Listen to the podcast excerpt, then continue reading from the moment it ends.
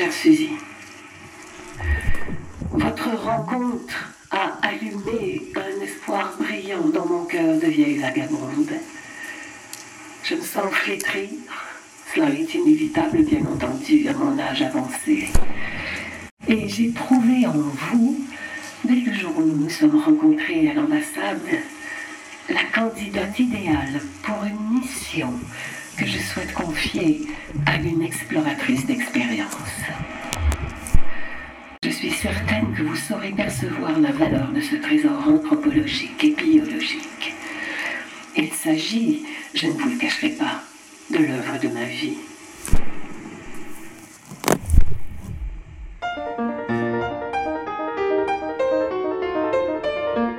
Bienvenue au troisième épisode de Rencontre d'auteurs. Je suis Simon Dumas, éditeur chez Rhizome, et je discute avec Christiane Vadnet pour cette série spéciale en huit épisodes autour de son dernier livre, L'île inventée. Bienvenue.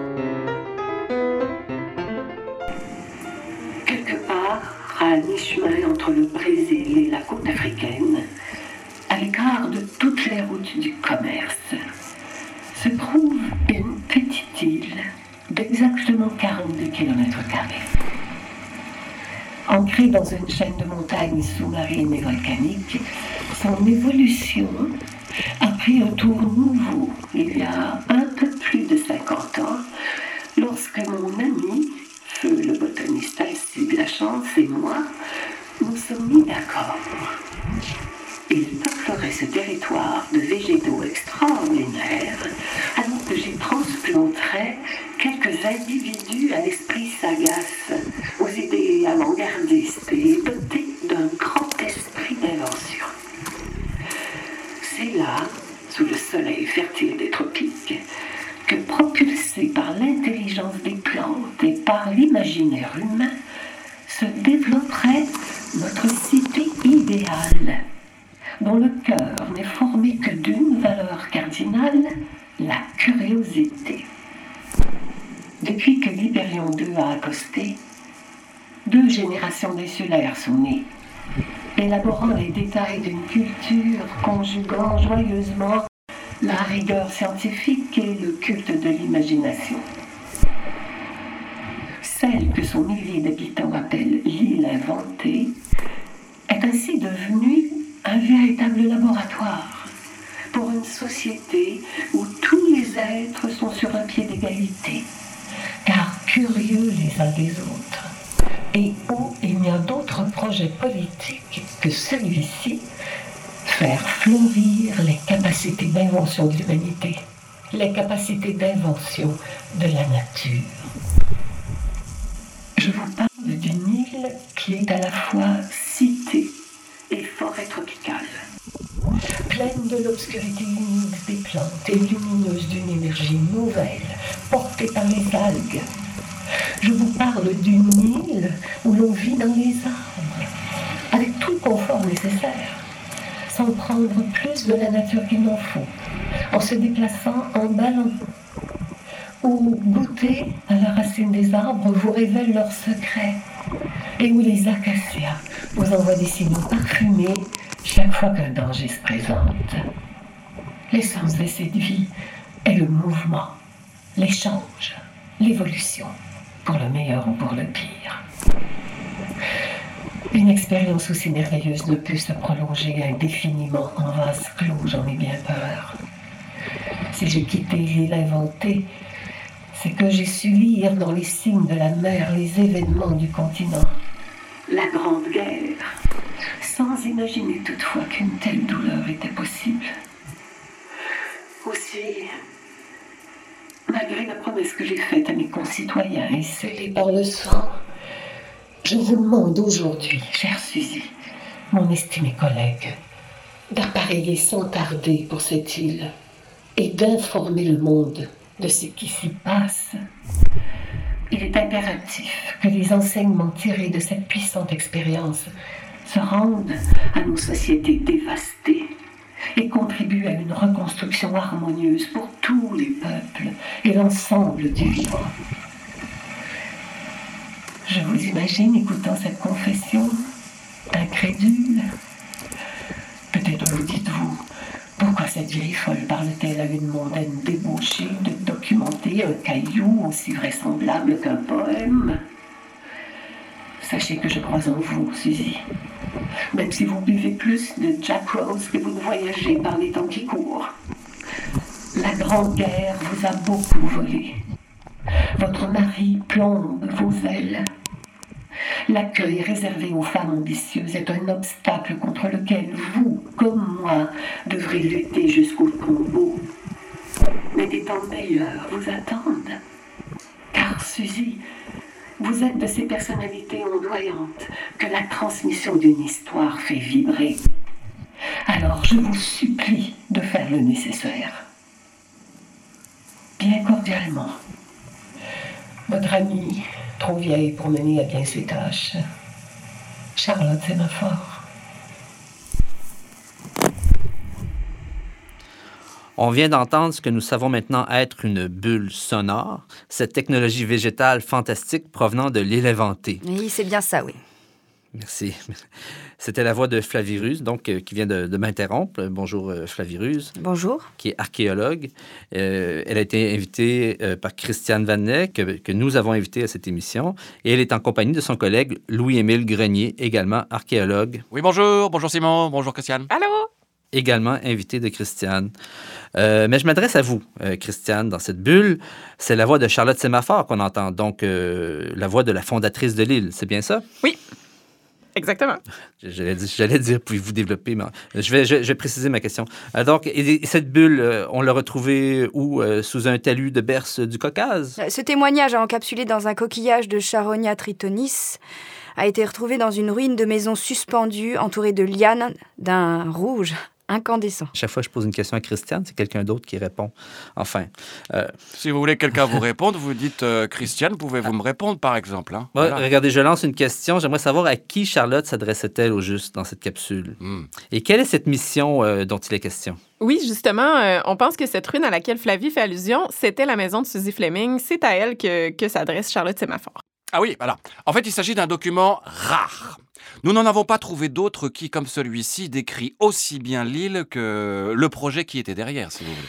Oui, c'est vraiment précieux. Dans cette bulle, on entend la fondatrice de l'île inviter une étrangère. Et là, euh, il faut se situer, on est des années après que l'île a été peuplée par les premiers habitantes et habitants. Mm -hmm. euh, à cette époque-là, où euh, Sémaphore a quitté l'île, il y avait déjà deux ou trois générations de natives ou de natifs qui n'avaient jamais rien connu d'autre que l'île inventée.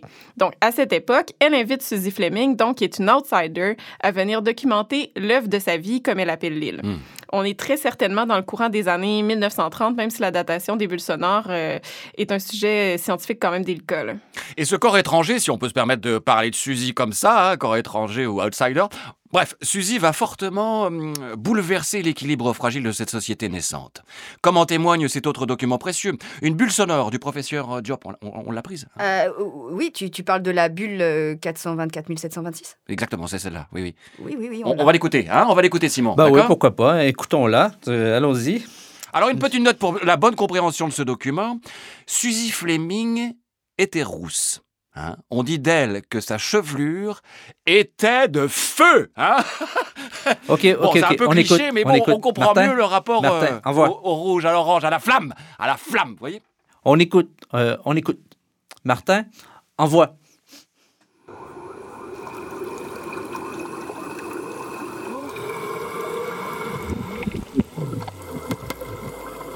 Chaque fois que je contemplais Suzy Fleming, tout ce que mon frère et moi avons quitté remontait les couches de ma mémoire. C'est difficile, tu sais.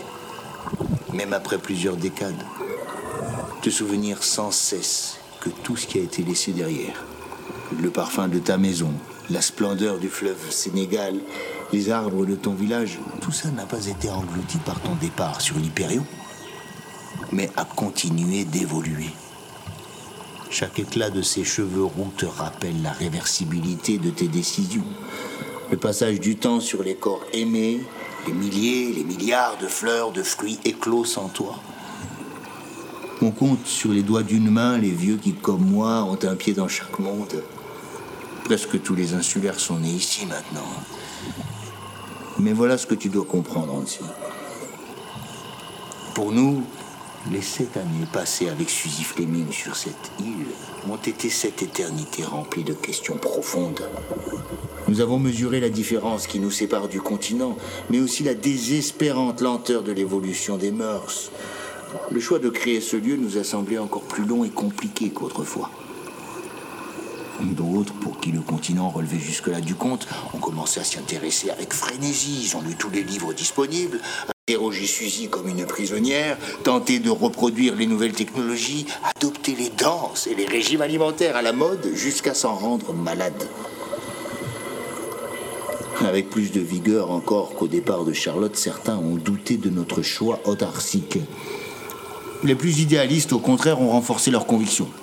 Apprendre l'existence de la Grande Guerre, les ravages croissants infligés aux forêts étrangères, les ratages de la libération des peuples, cela les a rassurés dans leur exil. À cette époque, on s'affrontait sans cesse sur le bien fondé de notre retrait du monde. Les raconter étaient de longs débats sur nos rapports avec le continent. Que nous apporterait-il? Que lui offririons-nous? À ton jeune esprit encore ondoyant entre tous les possibles, l'arrivée de Suzy Fleming est apparue comme une pure joie, une pure curiosité. Mais pour les esprits alcidiens, cultivateurs de stabilité et de silence, pour des gens comme ton père, l'angoisse a été terrible. À vrai dire, c'est précisément la même anxiété que cause chez eux aujourd'hui ce projet Avillon.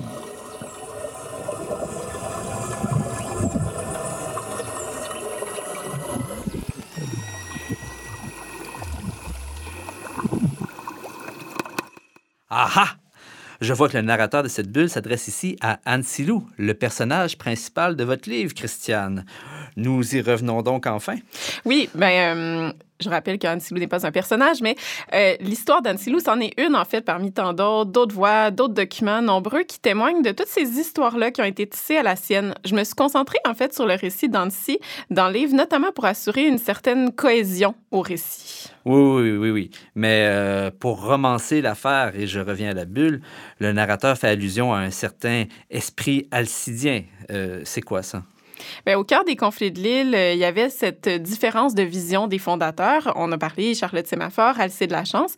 Les deux ont fait des émules qui se sont appelés, euh, et j'en parle dans le livre, les ondoyants et les botanistes.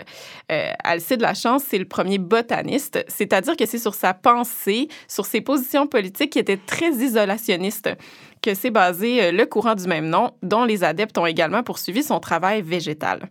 Parmi eux, un certain Cépalin Loup euh, s'est particulièrement euh, démarqué par ses travaux et je rappelle, Simon, Cépalin Loup n'est pas un personnage. Et Cépalin Loup, c'est- est-ce que c'était pas le père d'Annecy Loup? C'est bien ça, si j'ai bien suivi euh, dans le texte? Il était de ceux qui avaient un esprit alcidien.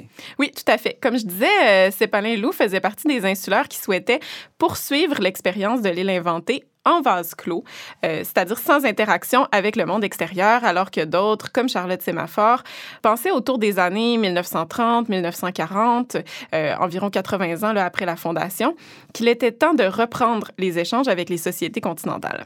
Et finalement, ce, professeur Diop, la bulle est de lui, si j'ai bien compris. C'est sa voix qu'on entend. Est-ce qu'on est qu'on dispose d'autres témoignages de ce premier habitant de l'île? Alors oui, oui, on en a. Et de tous les documents qui ont été retrouvés sur l'île, nous excluons bien sûr euh, celui d'Ansilou qui fut retrouvé à son domicile nantais. hein. Huit se démarquent par leur qualité et leur durée. Les bulles sonores du constructeur du temple et celles sur Carmen Black en font partie. Alors, nous avons pu, en outre, les restaurer au meilleur de nos capacités. Oui, oui, oui. Et l'un de ces documents de ces bulles que nous désignons comme principales contient un important témoignage du professeur Diop. Il y parle notamment de, de son enfance en Afrique, de, de son frère euh, jumeau et de comment son frère et lui ont découvert ce qui deviendra la principale source d'énergie des habitants de l'île.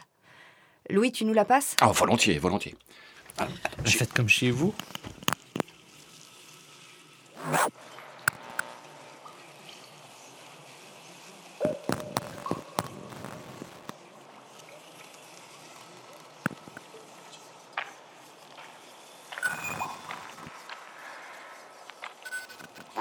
Se racontent autour du bassin algothermique. Certaines vraies et d'autres de pure fiction. Celle que je vais vous conter fait partie d'une classe à part. Elle est de ces histoires vraies qui dépassent la fiction. Mais Commencez par le commencement.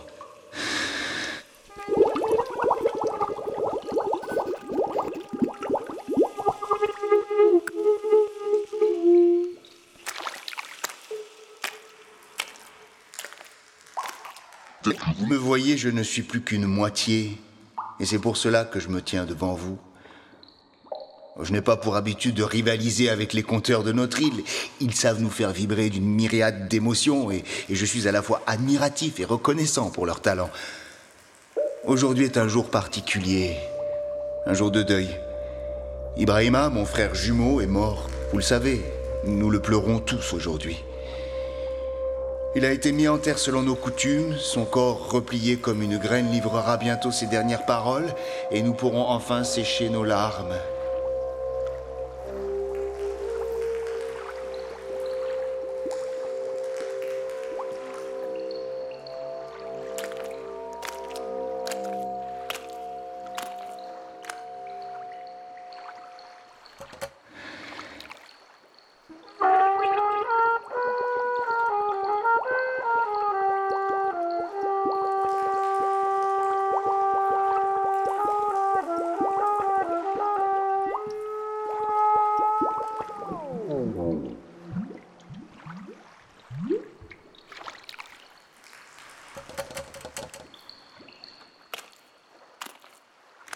Mais pour le moment, je dois vous parler de celui qui demeure pour toujours ma moitié. Ibrahima et moi sommes nés doubles, jumeaux. En Afrique, les naissances gémellaires sont sacrées. Tout est double. Il y a le monde visible et le monde invisible. C'est pourquoi nous avons toujours été perçus comme des êtres à part.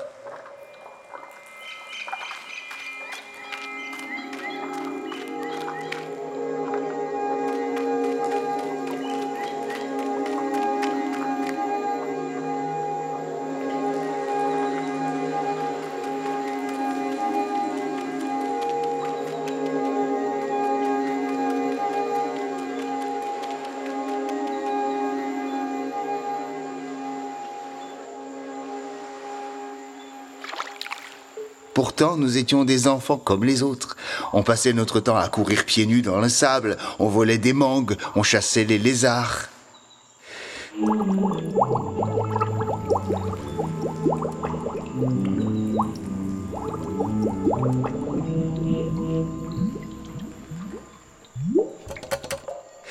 Nous habitions un petit village sur l'embouchure du fleuve Sénégal.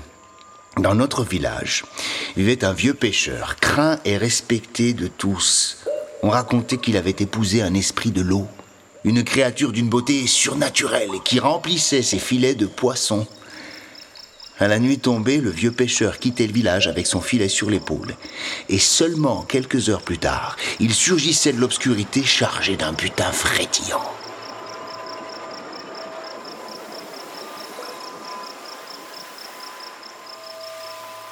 Il s'installait sous le manguier et il distribuait ses poissons à tout le monde. Mais certains refusaient. Ils disaient que ces poissons étaient ensorcelés.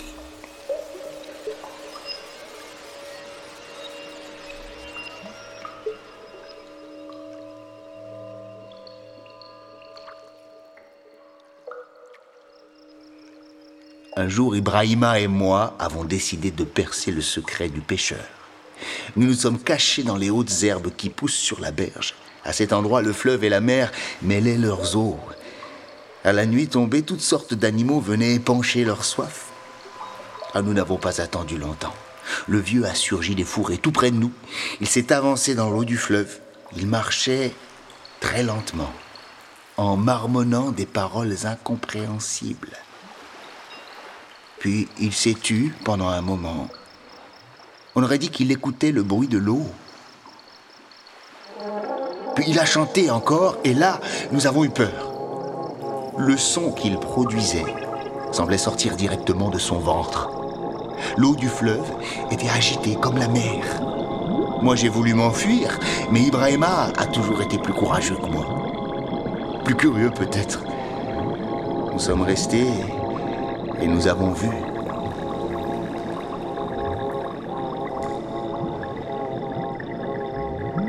Des profondeurs de l'eau, comme sous le ventre du fleuve. Des lumières se sont allumées. L'eau est devenue dorée. Une chevelure d'algues phosphorescentes s'est répandue à la surface. Le vieux était pris dedans jusqu'à la taille. Dans le silence, une chose épaisse s'est répandue dans l'air en grandes brassées d'air chaud. La nature alentour semblait retenir son souffle.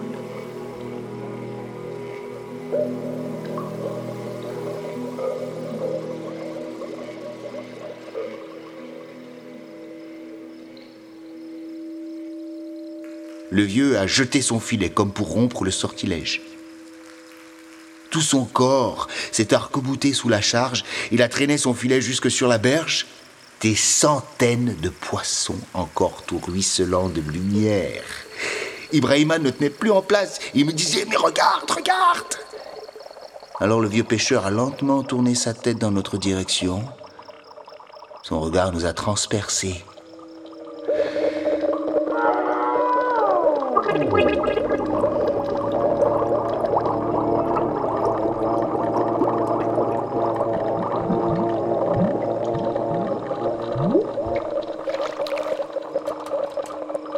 Nous avons couru comme des dératés. La peur nous portait au-dessus du sol. Et quand nous sommes entrés dans le village, eh bien, il était là, adossé contre le tronc du gros manguier, à sa place habituelle.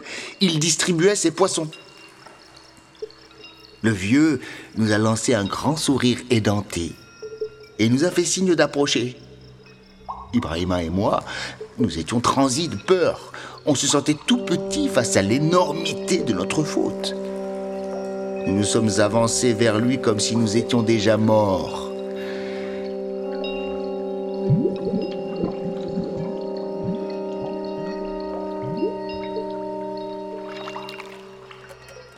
Et il a tendu dans notre direction deux magnifiques poissons. Il a dit J'ai gardé pour les petits curieux les plus beaux spécimens. On dit qu'il ne faut pas s'aventurer dans la nuit. Eh bien moi je dis que celui qui ne risque pas quelques pas dans la nuit de sa propre ignorance restera sot et fier de l'être toute sa vie.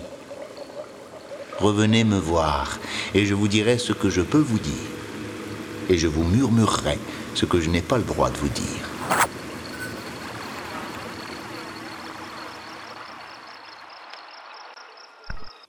Nous sommes mis à fréquenter le manguier.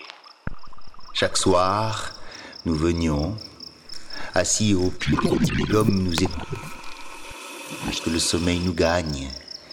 Il possédait un savoir étrange, unique, qui semblait dépasser les étoiles.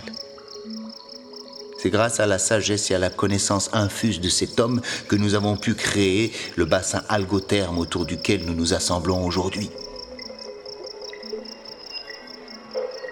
N'ayez pas peur. N'ayez pas peur, c'est Ibrahima. Les algues manifestent sa présence. Laissez-le venir à moi. Sama ser, sama xarit, fin nga nekk nekk fa ak jàmm léegi léegi inshallah dina la fekk ci fin nga nekk ci yomal xiyam waajal ma sama dëkkuwaay. Les algues sont particulièrement sensibles aux émotions des vivants, mais aussi aux morts qui nous entourent. Rien n'est figé, tout est sensible. La nature elle-même est émue à chaque instant. Elle partage nos joies et nos peines. C'est un phénomène très rare auquel nous assistons ce soir. Comment vous dire Les microalgues qui peuplent le bassin amplifient les émotions jusqu'à créer des décharges d'énergie puissantes. Mais elles peuvent aussi modeler l'eau en se combinant entre elles. Elles font alors des structures vibratoires qui donnent forme aux émotions et parfois même aux présences invisibles. Comme cet être translucide que vous voyez. Ce corps liquide qui se tient à mes côtés. Ibrahima, mon frère, est parmi nous.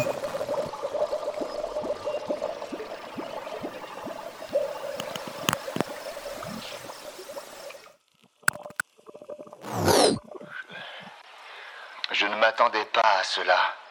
Je vous prie de m'excuser, je suis bouleversé. Après tout, ces émotions fortes sont aussi le but de nous raconter. Le bassin semble s'être calmé. Et je vais pouvoir poursuivre mon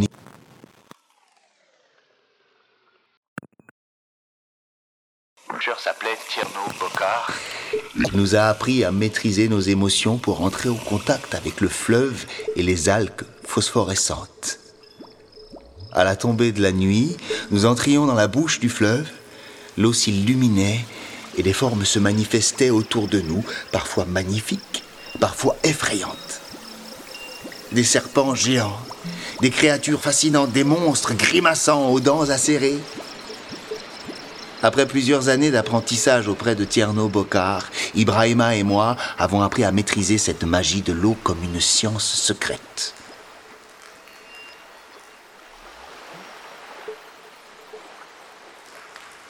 Quand Charlotte Sémaphore a débarqué dans notre village, nous n'étions encore que des adolescents, mais tout le monde nous appelait les vieux, en voulant dire les sages, ceux qui connaissent les secrets. À cette époque, et peut-être encore de nos jours, les Blancs pratiquaient un commerce particulièrement cruel, et nous devions fuir devant eux pour ne pas être capturés et vendus comme esclaves. Mais Charlotte ne ressemblait pas aux autres Blancs que nous avions pu observer. Non, elle était simple et directe. Elle nous considérait comme des humains, tout simplement. Elle est venue s'asseoir sous le gros manguier. Elle écoutait nos récits sur la magie de l'eau avec un grand appétit. Après quelques mois passés dans notre village, Charlotte nous a parlé de l'île inventée et nous avons accepté de la suivre.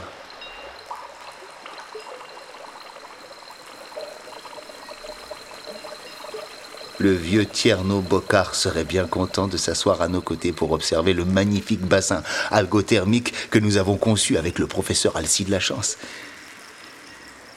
Et toi, Ibrahima, mon cher frère disparu trop tôt, je sais que tu es là, tout près de nous. Ton absence n'est que la preuve de l'atrophie de nos sens. Nous sommes une part vibrante de ce monde mais nous nous sentons séparés quand nos yeux ne voient plus.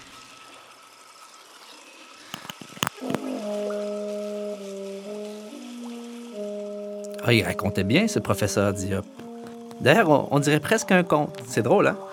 Sur la fin, sur la fin, il fait référence à Charlotte Sémaphore et à son projet de colonisation de l'île. Oui, on revient à la colonisation. Oui, ça fait partie des, nombreux documents corroborant ses méthodes de colonisation et, et le fait qu'il s'agissait véritablement de sa responsabilité.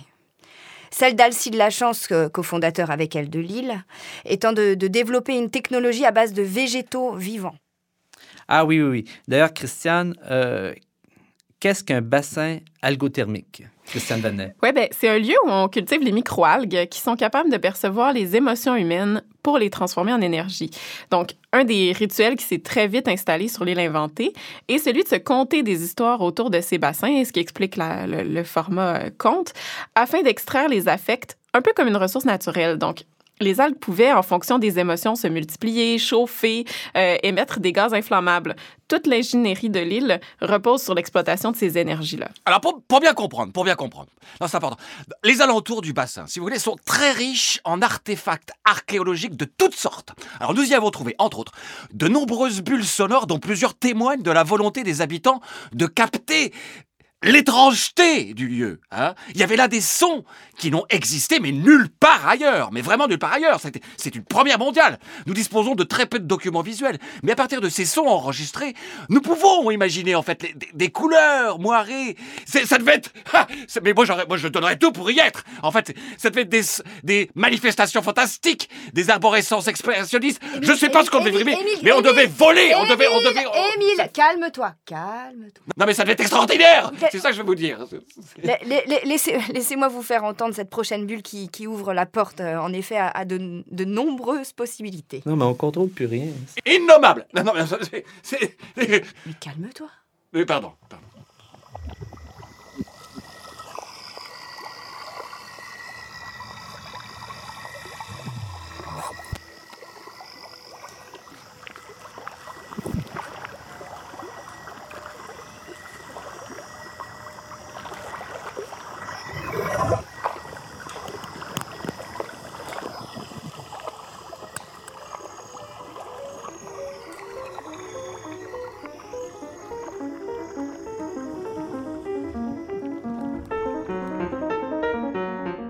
Une production de Rhizome et de Arkham sur Loire en collaboration avec la Quadrature.